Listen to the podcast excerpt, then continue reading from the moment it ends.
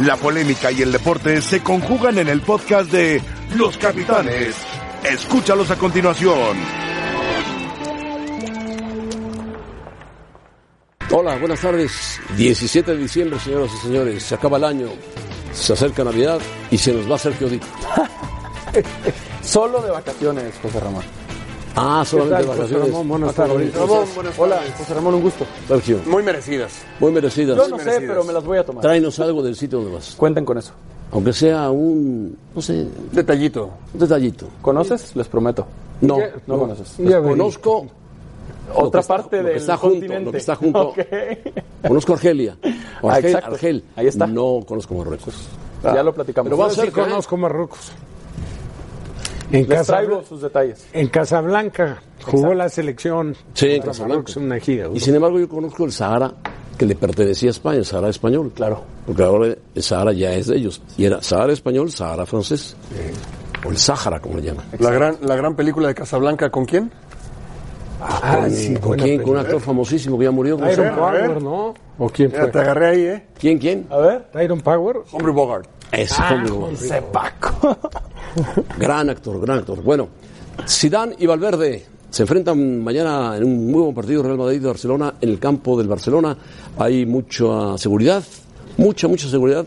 Platicaremos más adelante con eh, Manu Martín y con Gemma Soler sobre el clásico. Vamos a escuchar a Valverde y a Zidane. Yo creo que estamos contentos de poder hacer un, partido así, un partido, un clásico. Y- y yo me acuerdo cuando yo jugaba, ¿sabes? Es que, este, es que son partidos para, bueno, vives para, para hacer este, estos, estos partidos. Entonces, con- concentrado, enfocado en, en este, únicamente en el, en el campo. Sabemos con, con quién nos enfrentamos, que es un equipo muy bueno, que lo estás demostrando de hace tiempo.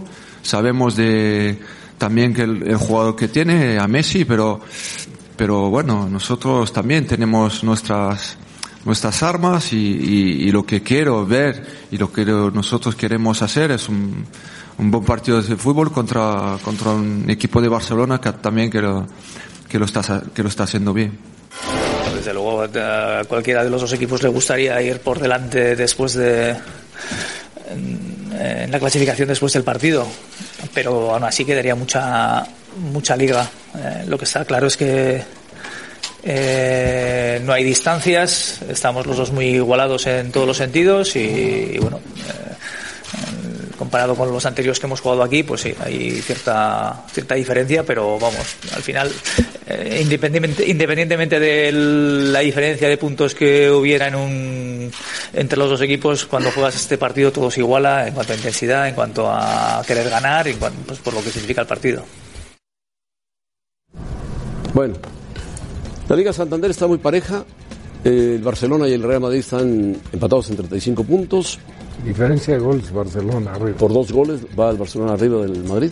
Sevilla se quedó atrás con 31. Get- Getafe, que ha hecho un buen, muy buena temporada, 30. El Atlético de Madrid se recupera, va a 29. Real Sociedad 28 y el Atlético de Bilbao 27. Lo del Getafe es increíble. Ha hecho una muy buena temporada el Getafe. Y están ya en octavos de final de la Europa League. Están en octavos. En Pasaron, 16 perdón. 16 avos, Sí, la pasaron- ronda de pasaron 32. como segundo lugar. Exacto. Porque Sevilla y el Español de Barcelona está peleando el descenso, pasaron en primer lugar. Sí. Bueno, se espera que juegue quién? Gareth Bale. Gareth Bale. ¿Quién sabe, eh? Bueno, quién sabe, quién sabe.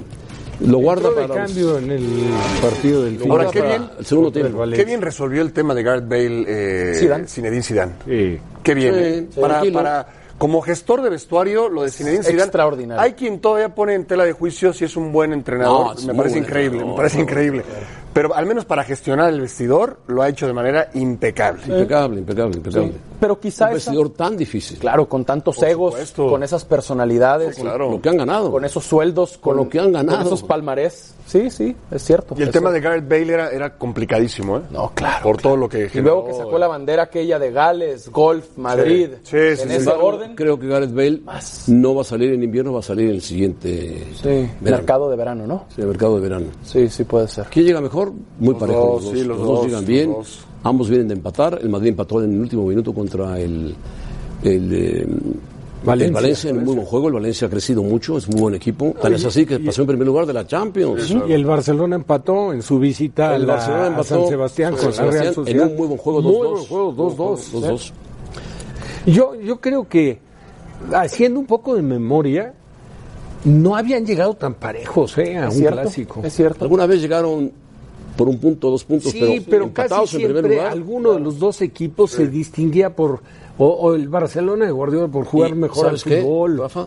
El Madrid suele jugar muy bien en el campo del Barcelona. Sí, sí, sí. Sí, pero, pero es cierto. A ¿eh? veces, ¿eh? Menos cuando Mourinho.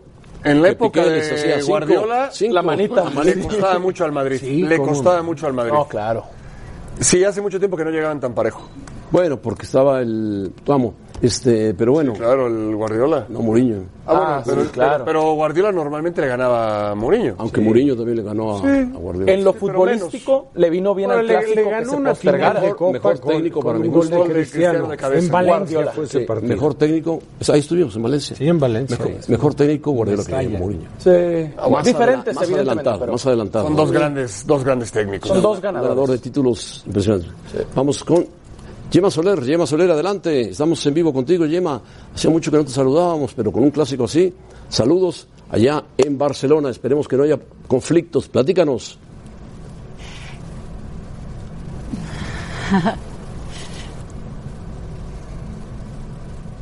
Ojalá, ojalá, José Ramón, compañeros, saludos. Desde Barcelona, a mis espaldas, está el hotel donde se van a concentrar ambos planteles, algo eh, extraordinario, eh, que no había pasado nunca, porque las eh, medidas de seguridad pues tienen que ser eso, extraordinarias también, y por eso un amplio despliegue policial, más de 3.000 efectivos entre policía, seguridad privada, van a, van a velar para el normal desarrollo del partido. Por eso el Barça decidió concentrarse de forma excepcional en ese hotel que está situado a escasos 400 metros del Camp Nou. Ahí van a descansar ambos planteles. De hecho, ya están los árbitros, han llegado esta tarde, ya están descansando en este mismo hotel y eh, mañana se van a dirigir en autobuses separados, eso sí, y van a recorrer esos escasos 400 metros que los separa del eh, Camp Nou. En cuanto a lo deportivo, hoy eh, vimos los últimos entrenamientos de ambos planteles sin demasiadas sorpresas.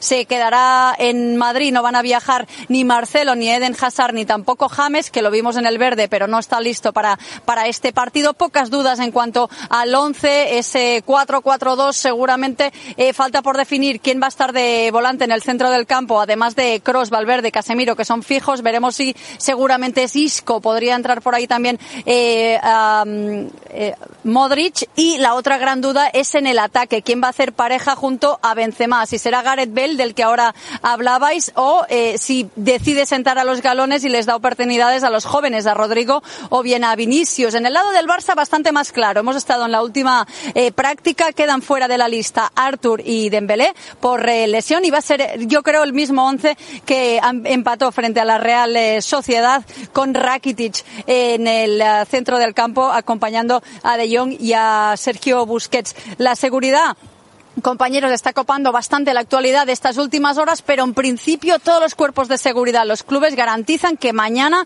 se va a poder disputar este partido. Yema, eh, muchas gracias. Eh, yo te pregunto ya un poco más allá de lo deportivo. ¿Hay previas manifestaciones durante el partido, en el partido, antes y después?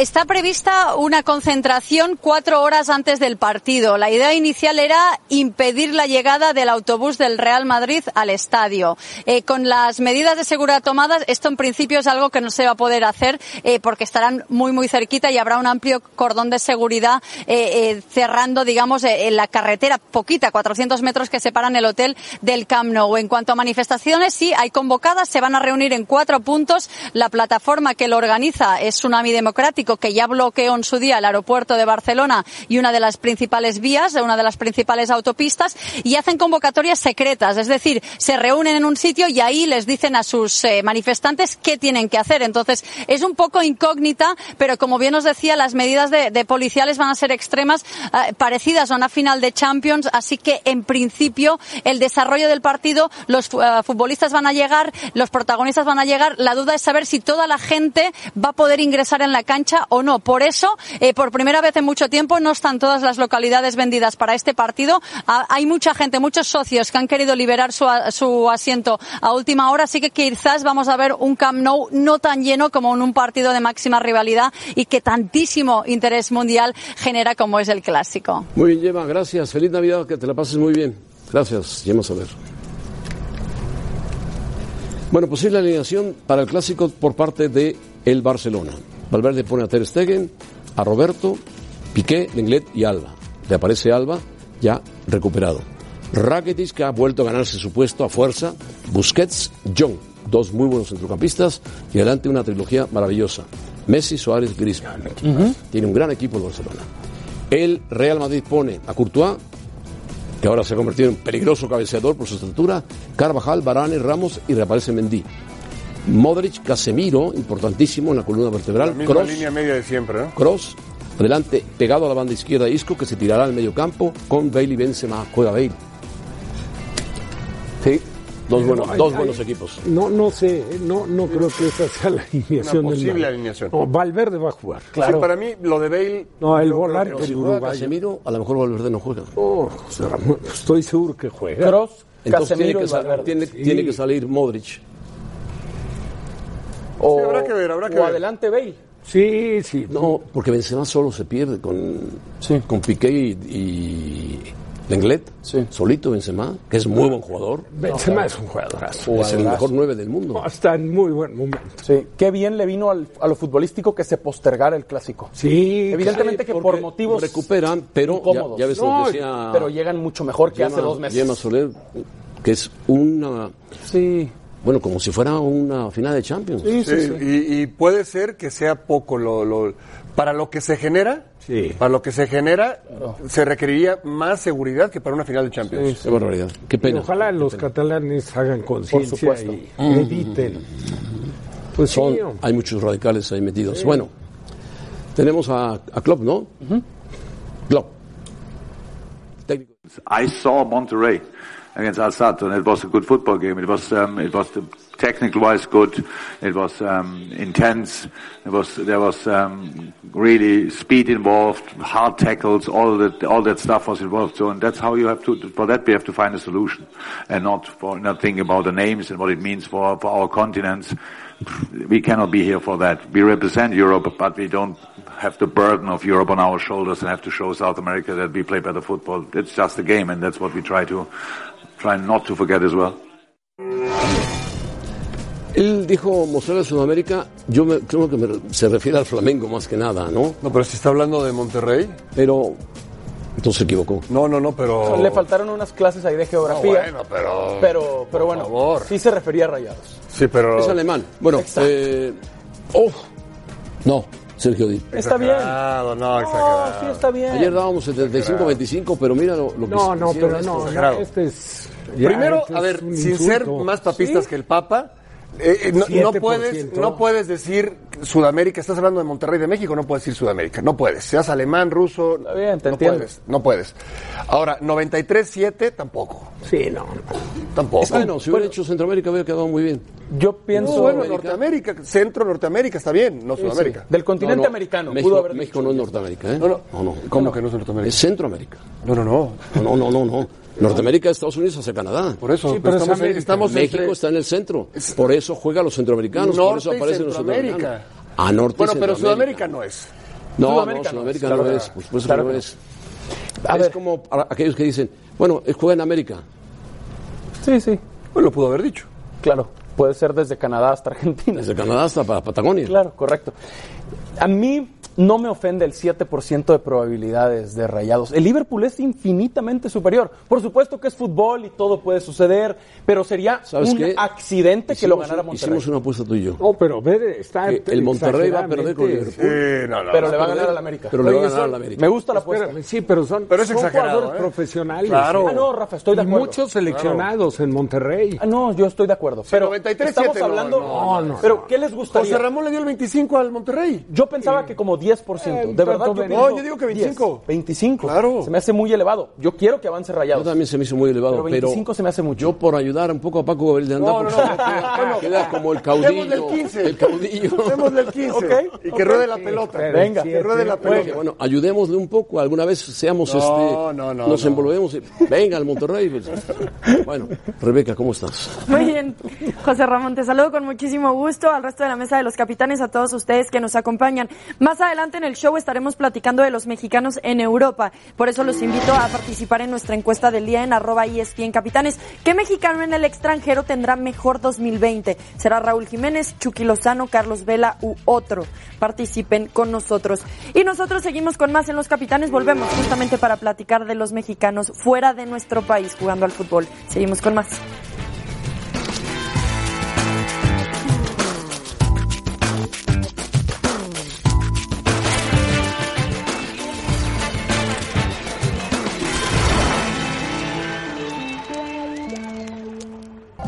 Para algunos, el fútbol es lo más importante de lo menos importante, y es que la vida no termina con el fin de los 90 minutos. Así podría entenderse el 2019 de Javier Hernández, quien este año experimentó un nuevo cambio de equipo, una nueva faceta en redes sociales y el nacimiento de su hijo. La primera mitad del año no concluyó de la mejor manera para Chicharito, quien enfundado en la camiseta del West Ham United apenas convirtió dos goles para terminar la temporada con ocho entre Liga y Copa de la Liga. Pese a tener un año más de contrato con los Hammers, Hernández lo tenía más que claro. Era momento de buscar nuevos horizontes. Loren uh, Roman uh, is like in you know team you know is working with us so he's the one more involved because he's Spanish he has more connections here searching for a club if we can move and if not I will stay with uh, West Ham easy happy you know I have one year left but I think Durante el verano, el mexicano fue objeto de varias críticas por declinar a jugar la Copa Oro con la selección nacional. Chicharito optó entonces por no jugar con el Tri debido al nacimiento de su hijo. En esas fechas, Javier también incursionó en el mundo de los youtubers con su canal Naked Humans, donde el mexicano compartía cosas personales. De verdad que las decisiones son más superficiales que internas, porque siempre he estado conectado, a pesar de que si estoy viviendo la pubertad en esta tardía, o si viví una, una adultez muy pronta. En su país se comenzó a especular sobre el retorno de Chicharito a la Liga MX e incluso se habló de la Major League Soccer. Y justo en medio del marasmo de especulaciones apareció el Sevilla. Yo trato que hacerlo de lo mejor en todas las instituciones que he estado y, claro, devolverle la confianza al cuerpo técnico, a estos dos señores que, que de verdad que estiraron mucho para que yo pudiera venir acá. Eso a mí me compromete muchísimo. Chicharito respondió de inmediato con dos goles en la UEFA Europa League y uno más en la Liga. Para infortunio de Hernández, los goles comenzaron a negarse justo cuando parecía ganarle la partida al holandés Luke de Jong por la titularidad. Javier Hernández tiene contrato con Sevilla hasta 2021 y solo ha jugado 446 minutos en el equipo andaluz. ¿Será momento de pensar en el retorno al fútbol mexicano o hay elementos para mantenerse en Europa?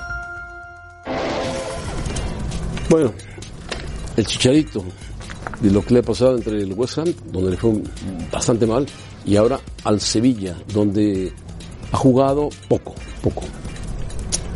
El Chicharito, en fin, ha jugado poco porque Sevilla tiene un equipo muy competitivo, compró a De Jong que le costó muy caro, jugador del PSV, y De Jong es el titular, y Chicharito ha tenido que entrar a buscar goles. Además tiene Ocampos, el argentino que atraviesa un gran momento. Sí, Munas Dabur es otro Eh, atacante. sí, Dabur, el Está también israelí. el otro, el que juega en el Real Madrid, Sí, este, eh, Munir, Munir, el Munir el Haddadi. que anda muy Correcto. bien. Detrás de ellos, Ever Banega. Herbanega, Sí, muy Aunque juegan sí en tiene muchos distintas. futbolistas, claro, pero de Juegan en ataque, digamos. sí. Pero son futbolistas de medio Pero- campo al frente para, para eh, Lopetegui. Digo, son terceros de la liga. Un poco la desventaja es el antecedente, o sea, de cómo llega, porque no tuvo una gran regularidad en El West Ham. No. Entonces, tuvo que sacrificar parte del sueldo, o sea, del salario por quedarse. A la mitad de Rafa. Aquí que la- era muy la- alto el sueldo lo que tenía. interesante es que está en un equipo que está, la verdad es que está compitiendo bien en España, ¿no? Muy Acaba bien, de perder con. Villarreal de local, pero se está colocado en tercer lugar. Y tiene un técnico muy bueno que es López bueno, Junior muy bueno. Lopetegui. Muy Por bueno. Y supuesto. tampoco creo que sea la intención del Chicharito ser un titular indiscutible. Yo creo que su intención es que cuando lo tome en cuenta Lopetegui, ser productivo. Hacer goles, que además es una característica de él. Cuando lo tomaban en cuenta, lo mismo 10, 20, 30 minutos, o todo el partido, o 5 minutos nada más, normalmente hacía goles. O sea, es, es un, tenía eso. Hoy yo lo veo, le, le comentaba a Sergio, un poco fuera de ritmo. Inclusive quizás hasta pasado de peso. Sí, es una ritmo, apreciación a la distancia. ¿eh? no, lo- que- no lo aseguro. Jugó poco en el West Ham. Entonces, conforme pasan los años, te va costando más Se casó eliminar y esos entró en su kilitos. zona Claro. de, ¿No? de confort. Pues bueno, y también se vale, y es entendible, se José Ramón, es entendible. Y cambió de una ciudad muy fría como Londres. es Londres a una ciudad caliente No, como bueno, Sevilla. diametralmente opuesta. como Diametralmente opuesta. Debe ser feliz, Está navega- feliz. nadando por el Guadalquivir. No, no, no. paseando por pero el está feliz en. Sevilla, sí. Eh, y mm, sé que hace mucho tiempo que hablamos de él, desde que brincó de Chivas al United. Ya son 10 temporadas seguidas en Europa. Es un gran mérito. Son- ya, ya es una carrera Pues especial. es el que más se ha mantenido. 10 temporadas ininterrumpidas. Y claro que entre el Manchester y el Madrid jugó, y hasta el Bayer Leverkusen jugó 7 Champions Hugo seguidas. tuvo- Hugo Sánchez Luego tuvo- lleva dos años sin competiciones europeas y su idea es volver a jugar Champions. Y bueno, está en un equipo para lograrlo la próxima temporada. Hugo tuvo 11 temporadas o 10. No, Salió en el 81. Hugo tuvo nueve temporadas. Bueno, pero luego regresó, acuérdate. Sí, por Regresó eso. a Austria. Tuvo Del nueve 81 temporadas. al 91 estuvo en España. Nueve. Del 81 al 90 en Ok. España. No, no, no, porque re- cuando regresó a la América primero, pero eh, digo, cuando, cuando salió de Europa. Pero ininterrumpidas. Ininterrumpida, según yo, son 11 temporadas en Europa. Yo sabía que eran nueve, pero bueno, está bien, no, no hay problema. Se lo preguntamos cualquier día. Sí, Dice pero- que lo veamos ahora que regrese de Madrid. Es un gran mérito lo del, lo del Chicharito. ¿no? Bueno, vamos a enlazarnos con Manu Martina, quien no lo saludamos hace mucho tiempo y le deseamos una feliz Navidad, que la pase muy bien, que disfrute del clásico, que el Sporting suba a primera división, todo. Pero que, Manu, ¿cómo estás? Mucha sidra va a tomar. Que tome mucha sidra, que además en Asturias la hacen maravillosa. ¿Por qué no es titular el Chicharito, Manu? ¿Por qué no es titular? Saludos, un abrazo. ¿Qué tal? ¿Cómo estáis? Eh, os estaba escuchando y a lo mejor lo que habría que plantear eh, el asunto es desde otro punto de vista. ¿Para qué llegó Chicharito al Sevilla? ¿Y cuál es el éxito que alcanzaría Chicharito con el Sevilla si cumple los objetivos que el Sevilla le planteó? Y creo que Chicharito tiene que estar más que contento con lo que lleva haciendo ahora mismo en el Sevilla. Él sabía que no llegaba para ser titular, que había llegado De Jong, que Lopetegui tenía confianza en el holandés y que Chicharito llegaba para completar una plantilla que está eh, embarcada en tres competiciones, en, en la Copa, en la Liga y por supuesto en la Europa League. Por lo tanto, yo creo que el papel que hasta ahora ha hecho Chicharito es el que se ajusta a la medida que le pedía el Sevilla y para lo que llegó Chicharito. Otra cosa es lo que le pida la afición, lo que más que la afición del Sevilla, lo que le pida la gente, la, la gente sobre todo desde México, los periodistas desde México. En Sevilla se está muy contento con lo que ha hecho Chicharito y se considera que este es su sitio. Si la ambición de Chicharito, que yo no tengo tan claro porque él era muy consciente a que llegaba, es más, creo que 2020 no le va no le va a responder a menos que De Jong se lesione, que Ocampo empiece a fallar y que Lopetegui confíe todavía más de lo que ya confía en Chicharito. Por lo tanto, hay que mirarlo en esa perspectiva. ¿A qué llegó al Sevilla y si está cumpliendo los objetivos? Y creo que sí. Muy bien. Ahora, eh, HH Herrera, el jugador del Atlético de Madrid, ha tenido un poco más de. ha sido tomado más en cuenta por Cholo Simeone. No sé si porque le han faltado jugadores o porque también tiene competencias, la Copa, la Liga y, por supuesto, la Champions. El Atlético de Madrid tocó un rival muy difícil. Sí, como el Liverpool. Ambas cosas, ¿eh? Ambas cosas. Pero el, eh, para lo que llegó Héctor Herrera al Atlético de Madrid era para completar un centro del campo donde el Cholo Simeone, eh, no nos olvidemos, no es un, no es un técnico de, de, de, alineaciones regulares. No suele repetir. Toca uno, dos, tres puestos por partido. Y sobre todo en el centro del campo. ¿Para qué está Héctor Herrera ahí? Para eso. Para los momentos en los que el Cholo confía en él, aprovecharlos. Y eso es lo que está haciendo. Y es lo que ha cumplido, en el, sobre todo en la segunda parte de esta, de esta primera vuelta del campeonato, donde ya ha empezado a confiar en él, donde le ha dado más minutos, donde le ha dado más titularidades y donde las sensaciones que ha dejado en el campo han sido positivas. También sabía Herrera dónde llegaba, llegaba un equipo que sobre todo el centro del campo era de lo que menos se había tocado con respecto a la temporada anterior y tenía que hacerse fuerte. ¿Qué es lo que va a suceder? Pues que la veteranía, sobre todo de Héctor Herrera eh, en, en Champions, su experiencia y el gusto que tiene Simeone por su fútbol le va a dar cada vez más minutos y más minutos de calidad. Acordaros lo que decíamos en, en, el mes de agosto, finales de agosto, el día de su presentación. No es que vaya a ser titular, no ese es el objetivo, sino tener minutos de calidad. Y creo que se ha visto en Champions, se ha visto en los partidos de liga que ha tenido y lo que le espera al Atlético de Madrid. Creo que eh, eh, hay mucha, mucha confianza, creo que más que en Chicharito en Sevilla, hay mucha más confianza en el Atlético de Madrid sobre HH. Muy bien, y ya para terminar, eh, Manu, eh, el Chucky. En Nápoles se ha venido abajo, salió Ancelotti, que era el que llevó al Chucky, el que pidió una incógnita. Y llegó Gattuso, Claro. que es totalmente opuesto Eh, a Ancelotti. Esa es la incógnita. Yo creo que para saber cuál va a ser el futuro del Chucky nos debemos dar todavía algunas jornadas del calcio y ver qué es lo que va a hacer Gatuso. me decía un amigo que conoce bien el Napoli que no hay mucha confianza en Gatuso, ¿eh? que la gente empieza a estar ya más cansada de la propiedad que de los técnicos y que vamos a ver cómo evoluciona. Hay hay sensaciones no muy buenas sobre el futuro del Napoli y eso es lo que le puede afectar al Chucky Lozano en, en cuanto a, al- a lo que le pueda ofrecer al Napoli. Está claro que es un goleador, que, que cuando sale la, la mete y que para eso está. Pero ¿qué querrá Gatuso ahora mismo del Chucky? Y esa es la incógnita que tenemos todos. Pero igual, ¿qué querrá hacer Gatuso con el Napoli ahora mismo? Con lo cual es difícil saber el futuro tanto del equipo como del propio Chucky. Y para colmo le tocó un rival muy difícil en la Champions, ¿no? El Barça. Sí, absolutamente le tocó el Barcelona, o sea que con eso se dice mucho. Por cierto, el Barcelona que se ha enfrentado muchas veces al Napoli en partidos amistosos y nunca lo había hecho en partido oficial. Y en Barcelona ya eh, se está vendiendo mucho la llegada de Messi al templo de Maradona. Puede ser un bonito enfrentamiento y ver a Messi en San Paulo. Muy bien, Manu, felicidades, feliz año. Pregúntale Feliz cómo, cómo le pinta el Sporting de Gijón para el próximo año, José Ramón. El Sporting de Gijón, aunque suba a primera división, está feliz. Manu, Manu Martín, feliz. Pues no, no, eh, mira, es tan difícil que subamos a primera división como que Paco Gabriel de Anda rejuvenezca.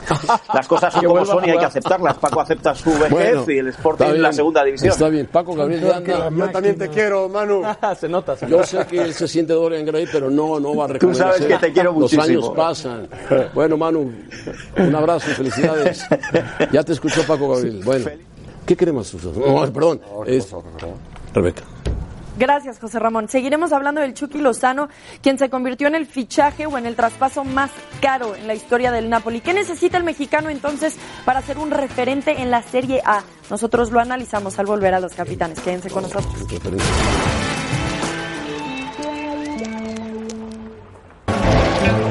Trazo largo de Guti. Allá para Chucky. ¡Gol! ¡Gol del Chucky a pase de Guti! ¡Viva México!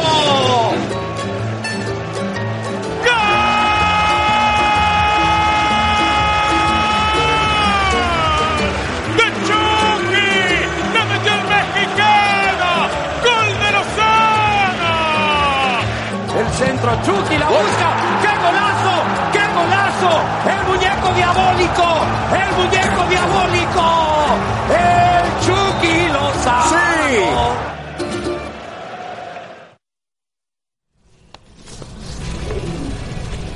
Bueno, ahí escucharon ustedes al muñeco diabólico en Holanda. Lo del muñeco sigue siendo, pues lo diabólico lo dejó en Holanda. En Italia, la prensa, bueno, Chucky en sus primeros cuatro meses con el equipo Napoli y con el PSV.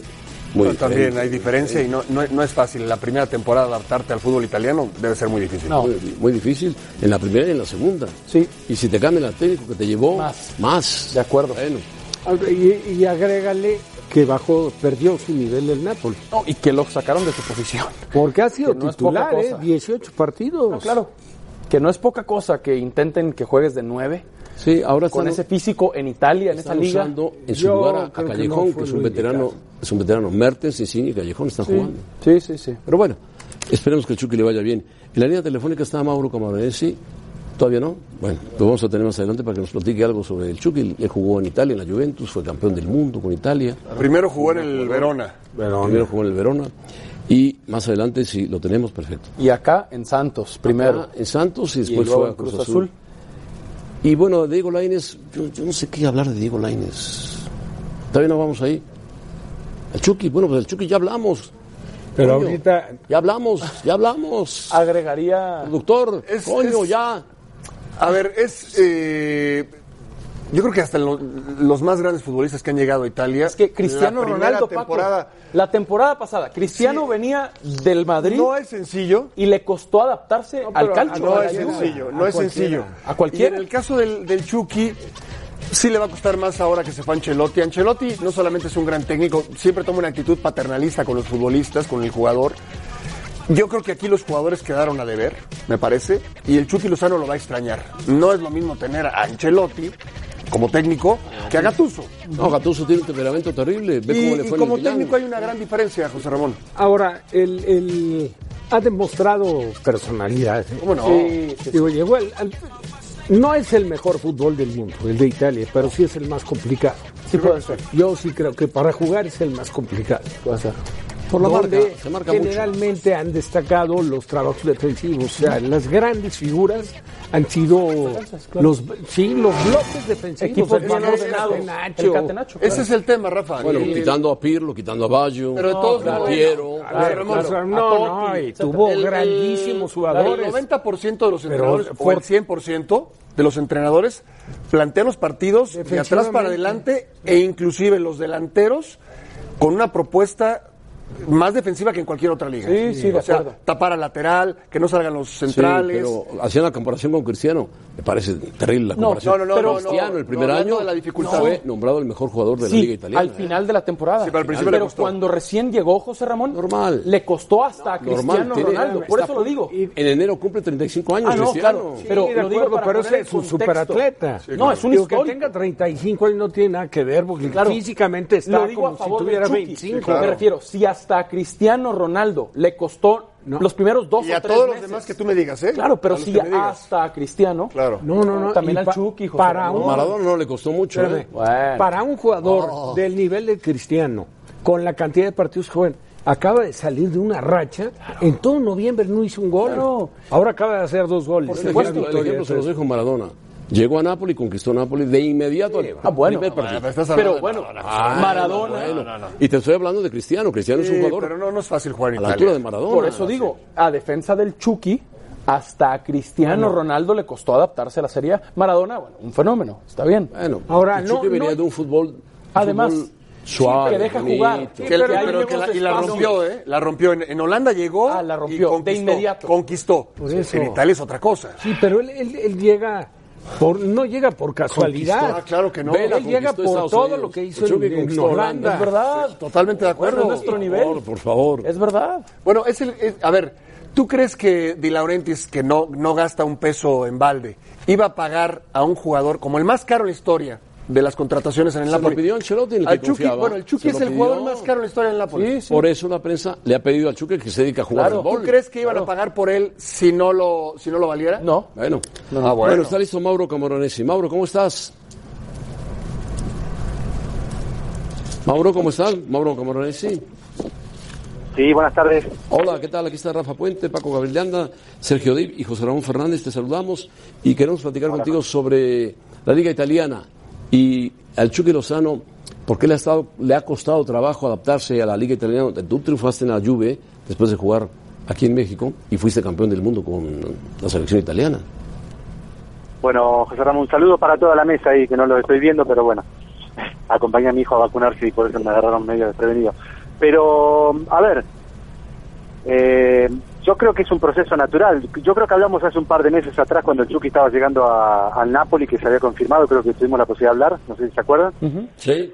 Y yo creo que al Chucky le va a ir bien en el campeonato italiano. Obviamente, un solo jugador que recién acaba de llegar a la liga eh, tiene que un proceso de adaptación también eh, en un campeonato que no conoce, con un entrenador que no conocía, en un ambiente difícil, porque Nápoles es un- es un ambiente difícil por el hecho también de que los últimos años ha peleado para tratar de llegar a ese querido campeonato, pero bueno, siempre se ha quedado en la puerta y este año, con su llegada, con la llegada de, de Manolás, con la llegada de, del delantero, ahora no me viene a la mente el delantero español, o sea, reforzaron muy bien el Llorente. equipo Llorente, sí, de, Llorente. o sea, de Llorente.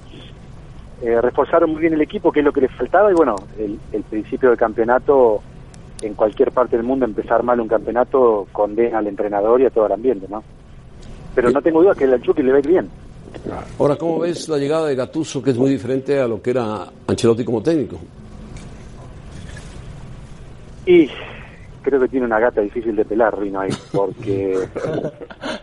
sí, por eso mismo, porque tiene... Llega en una situación muy complicada, con, con un Napoli que creo que cuando hablamos, ustedes me preguntaron si le veía chance al Napoli, el Napoli no tiene ninguna chance porque es un equipo que recibe muchos goles y un equipo que recibe tantos goles difícilmente pueda competir en el campeonato, en cualquier campeonato. ¿no? Eh, generalmente los que ganan son los que menos goles reciben. Y el Napoli empezó más de campeonato. Yo creo que Rino tiene un estilo muy parecido al de al de que fue su, su mentor, su, su padre futbolístico, que es Ancelotti. Quizás con otra energía, porque bueno, porque es más joven, porque trae el entusiasmo de haber hecho las cosas muy bien en el Milan también. Pero yo creo que difícilmente de acá que termine el campeonato pueda sacarle grandes resultados a, a lo que es el equipo que tiene y a la situación que tiene ahora. Mauro, es mi opinión, obviamente, ¿no? Un abrazo a la distancia, Mauro. Y, y bueno, eh, tú siempre has estado in- involucrado, empapado en lo que es el fútbol mexicano. De hecho, sabemos que algunos clubes tuvieron pláticas contigo con la intención de, de- de trabajar acá en México. ¿Qué puedes hablar o qué sabes de la actualidad del fútbol mexicano? Y aprovechar para mencionar la, la- la semifinal del Monterrey contra el Liverpool en el Mundial de Clubes. Tu opinión al, al respecto. Sí, bueno, sa- sabes bien que estuve hace tres semanas, dos semanas y media, tres semanas atrás, tuve la, la suerte de poder regresar otra vez, hacía mucho tiempo que no estaba en México, tuve la suerte de, de que algunos clubes me abrieron las puertas, pero solamente para, para hablar y para conocernos, nada, nada concreto, y yo, bueno, agradecido de la vida porque siempre fue un sueño poder volver a dirigir, y no he tenido la posibilidad, y bueno, e- era, era un poco tratar de, de acercarme para para contarle a, a la gente que está en el fútbol mexicano que me gustaría volver, nada más. Pero bueno, eso fue solamente un acercamiento. Eh, creo que lo de Monterrey, bueno, después de la victoria que tuvo ahora contra el equipo, el, el, el, Al, el, Al- el Alam, no sé cómo se llama. Claro. Eh, Alzat. Exacto. Es muy fácil pronunciarlo ahí, yo de acá me sale medio difícil. Pero bueno, eh, es un paso importante. Ahora va a tener, yo creo que es un privilegio para los jugadores tener la posibilidad de enfrentarse a, al Liverpool, que obviamente está en un gran momento. El Liverpool, por sobre todas las cosas, tiene un juego muy físico, extremadamente físico, un equipo que no, no brilla por su tenencia de pelota, no brilla por su por, por eh, a los ojos del, espectador no es pero es muy concreto, es muy concreto, es es un equipo fuerte físicamente, un equipo que sabe dónde presionar, un equipo que pero bueno, en partido seco eh, Monterrey va a tener sus chances porque también tiene jugadores de nivel internacional. Tiene más de la mitad del equipo son jugadores de selecciones nacionales, así que no se van a asustar de jugar un partido de ese tipo. Y, y obviamente con la manera de jugar del Monterrey, que tampoco es que brilla a los ojos del espectador, pero genera genera cosas serias, genera un fútbol serio, un fútbol concreto. Yo creo que se la va a poder jugar. Muy bien, Mauro, muchas gracias y felices fiestas. Y ojalá vengas por México y te des una vuelta aquí. Muchísimas gracias para todos. nosotros. Igual. Igual, Adiós, igualmente. Mauro. Felices fiestas. Mauro Camaranesi, buen futbolista, indudablemente, un gran futbolista. de fútbol. En la Juventus jugó muy bien y en la Copa del Mundo le, fue muy Sí, bien. cómo no. Buen jugador. ¿Cómo no? Y, y, bueno, y se proyectó de México para allá. Sí. Estuvo en Santos, Sí, Cruz sí, sí, Azul. sí, sí. Sí, en Cruz Azul era muy buen jugador. No, ya, ya- ya pintaba. Ya pintaba. Llegó a sí. Santos de 16 años.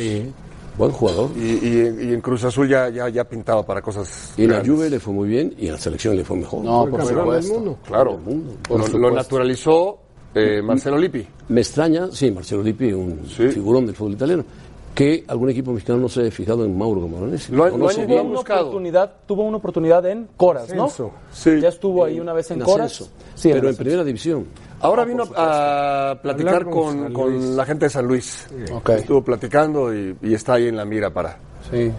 quizás Bueno, el futuro. escogió bien San Luis también en Sí, Memo Vázquez. Memo Vázquez. Es un técnico de, que te da mucha seguridad, mucha tranquilidad, de perfil bajo, que juegan sus equipos bien. Sí, y que está probado Memo Vázquez. Muy probado. Bueno, Rebeca, ¿cómo estás? ¿Bien? Bien, José Ramón, gracias. Muy bien, bueno, ahora seguiremos hablando de los mexicanos en Europa, pero específicamente de Diego Lainez, que salió del América para llegar al Betis. Prácticamente no ha jugado. Nos seguimos preguntando si fue la decisión correcta, si estaba listo para Europa. Nosotros lo platicamos al volver a los capitanes.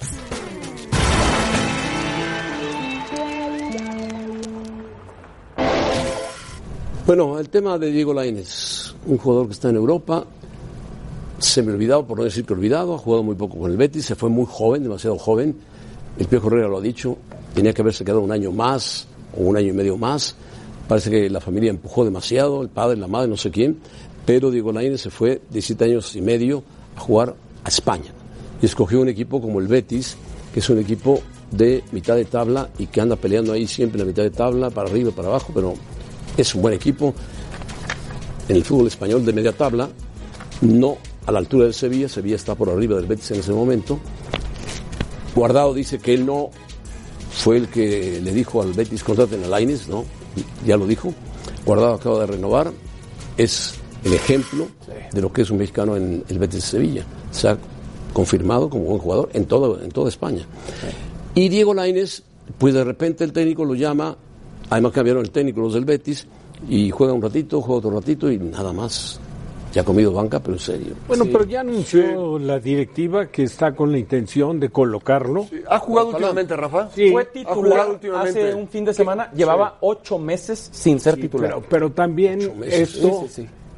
te puede llevar más o menos al... A que lo estén promoviendo para prestarlo. claro, que le pongas un poco de En el vitrina aparador, para que lo prestes. Sí, sí, sí. Yo creo que en cualquier Yo creo caso que es muy está difícil bien. que lo pueda vender. No, yo creo que lo va a prestar. No, vender no lo va a prestar. El- y regresaría al Betis. Lo que necesita es jugar. Claro. Eh, Ahora, Lo, ya lo que compró, está ya, lo compró muy caro el Betis también. muy, caro. No, bueno, el América hizo el gran negocio. ¿Cómo le puedes No, lo compró muy caro, perdón. No, no, no, ¿qué pasó, José Ramón? Se No, salió, se Vamos me a hablar ya de Navidad, José salió, Ramón, no, todo es hermandad. salió. Fue desde el corazón, no pasa nada. Es- no fue del corazón, fue del hígado. De lo más profundo. Pero Perdón, Fa- perdón, Rafa. No, yo, yo sí creo que... que- a ver, eh, si al América le ofreces esa cantidad, ni No, de decir, lo no, que lo voy a guardar un rato más. No, no. El América que muy vender, bien. por supuesto. No estaba listo Laines. Pues si no estaba listo, ¿para qué lo vendes? ¿Cómo? No, bueno, un porque negocio. ya no quería, el jugador ya- Si te lo quieren Oh, comprar, bueno, tú lo vendes. No, pero aparte el jugador ya no Pero si el quería Piojo estar. se la ha pasado diciendo, tenía que haberse mal- quedado, tenía que haberse quedado. Estaba mal aconsejado. Pero El hasta chico, aunque haya sido el familia. padre el que lo hizo, claro. Su familia. Pero es que, sabes que el jugador tiene que tiene que cumplir con un proceso de formación. Pero, Rafa, ya- ya que está allá- para que madures. Yo creo que al final, al final va a ser eh, productivo para él, es de provecho. Claro, Está allá, lo algo- van a prestar. Depende a quién lo presten, ¿eh? ojalá que juegue. Pero ¿a dónde lo van a igual lo prestan a un equipo de segunda división. No Sí, necesariamente. claro, claro, claro. bueno, puede ser. Un equipo que esté peleando el ascenso. Puede ser. Sí, el tiempo pero, lo dirá, yo creo que no. pero Laines puede jugar en Holanda, puede jugar en Portugal, No, de sin titular. problemas. Yo no creo problema. que lo saquen de. España, ¿eh? Bueno, espérame. Bueno, sin problema.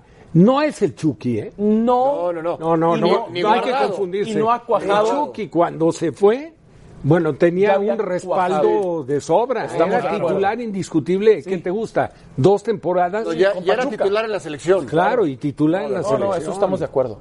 Sí, Pero- yo creo que no sale de España. Ok. El Betis lo va a prestar en España. Ok, Pero hay tabla baja. equipos, hay tabla baja en española. España. Pero muy baja o A ver, en el, en de segunda el división. Celta no podría jugar. Sí, claro. El Celta no ¿A tiene- poco no lo quisiera el Vasco Aguirre en el Leganés? Sí, pero Leganés está Ah, bueno, bueno, pero, pero tendría minutos. Bueno, vamos con Rebeca. José Ramón, hay muchos mexicanos en el extranjero, pero al volver a los capitanes vamos a platicar de quién es el mejor. Podemos platicar de Carlos Vela, el jugador más valioso de la MLS, o Raúl Jiménez, el máximo goleador del Wolverhampton. Esas serían mis dos propuestas. Pero los capitanes nos dicen su opinión cuando sigamos con más. Quédense con nosotros, no se vayan.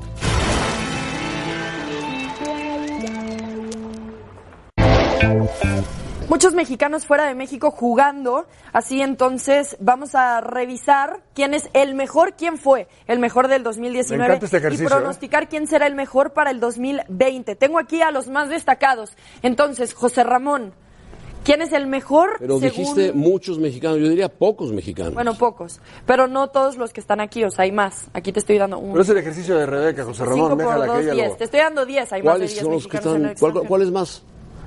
Pues muchos, José No, Ramón. hombre, no, hay muy Bueno, pocos. órale, Bueno, ya, pues, venga. Dime, ¿Qué quieres que te diga? del 2019, ¿quién fue el mejor mexicano fuera de Raúl México? Jiménez. Raúl Jiménez. Bueno, ahí me lo ponen o qué? Ok. Producción. Muy Raúl bien. Jiménez. Y del 2020, ¿quién será el que mejor le vaya? Raúl Jiménez. También. Sí. Muy bien. José Ramón se queda con Raúl Jiménez en ambos. Después, Rafa, tú, Vela. Vela, ¿ok? Yo también diría Vela. Como el mejor jugador de la MLS. No se comprometen, se fueron al más fácil. No, no, no. A la y al que MLS, mejor le la va a ir MLS. Jiménez. Y al que mejor le va a ir Jiménez. Sergio, entonces tú dijiste que Carlos Vela. Vela el que mejor le fue y diría Jiménez al que mejor le va a ir. También, ¿concuerdas entonces con Rafa? ¿Paco? Yo, yo coincido con José Ramón. Ah, sí. El, fíjate, ¿eh? El mejor del 2019, Jiménez, y el mejor del 2020, Jiménez. Estamos, estamos de acuerdo. Bueno, todos entonces podemos destacar Por el, a Raúl tipo, Jiménez. por el tipo de liga y por lo que está desarrollando ese chico. Sí, pero, pero la participación de Vela histórica en resultados ha sido mejor que la de Jiménez. récord, En una. MLS, en una MLS Ah, sí. no, pero no, minim- no, no, nadie está minimizada, diciendo que minimizada más por fuerte. gente que está aquí. Pero no, minimizada, nada- minimizada nada la MLS. espérame, Excelente ejercicio, Rebe. A mí me encantó. Nunca alcanzará el No, fútbol mexicano. Aquí, es una aquí no, no, no, pero no hay que confundirse. Para no estamos nosotros- hablando del nivel de liga. Habla del Estamos hablando futbolista. Más destacado. Vamos. Bueno, pero ¿en qué liga juega? Vamos a